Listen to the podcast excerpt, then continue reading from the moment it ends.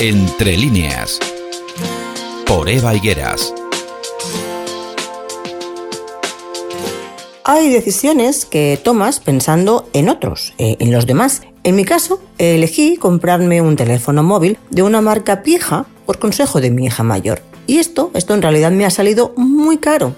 Sí, en su momento me lo vendió como lo más, tía. Pero yo, a fecha de hoy, aún no le he encontrado nada en especial.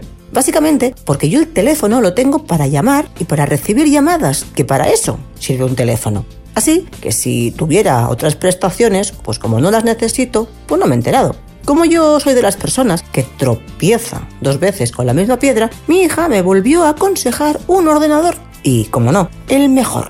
Y lo mejor era volver a comprar el mencionado trasto de la misma marca pija que el móvil. Ya lo sé, ya lo sé, que yo no aprendo. Y sí, me vuelve a pasar como con el móvil, que tendrá muchas prestaciones este ordenador, pero es que yo, el ordenador, lo tengo para cosas básicas, no me hace falta nada más. Y las consecuencias de todo esto, como siempre, son consecuencias económicas. Resulta que si quieres comprarte unos auriculares, te cuestan tres veces más, bueno, o cuatro, no sé, más que si fuera una marca normalita. Además, tienes que ir a comprarlo a las tiendas oficiales, en las cuales, no me digas por qué, hay siempre una gran afluencia de público, lo que me hace ratificarme, y lo siento, en la estupidez de algunas personas, y de verdad, con todo mi cariño. ¿eh? Pero, como ya sabéis, eh, suelo oír conversaciones siempre por casualidad. Y esta se produjo en una tienda oficial de informática y móviles. Sí, una tienda de la marca de la fruta que utilizó Eva para cautivar a Adán.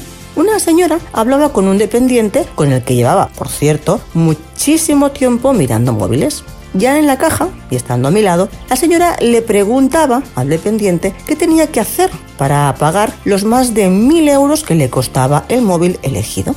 El dependiente, con cara de sorprendido, porque la verdad no creo que estuviera muy acostumbrado a esta pregunta, le dijo que trajera la nómina y su cuenta bancaria. La respuesta de la señora fue que no tenía nómina, porque a ella le pagaban en negro y la cuenta pues no sabía ni cuál era. Así, tal cual, no pasa nada. El dependiente, muy amablemente, le dijo que con estas circunstancias la compra no sería posible. Y la buena señora entró en cólera pidiendo explicaciones y dirigiéndose de manera muy grosera al pobrecito mío dependiente acabó marchándose al grito de estafadores y ladrones. Digo yo, ¿es necesario querer comprarse un móvil caro cuando en el mercado hay un montón de teléfonos con los que llamar y recibir llamadas que son muy baratitos? ¿Hasta qué punto estamos dispuestos para aparentar? Para aparentar lo que no somos.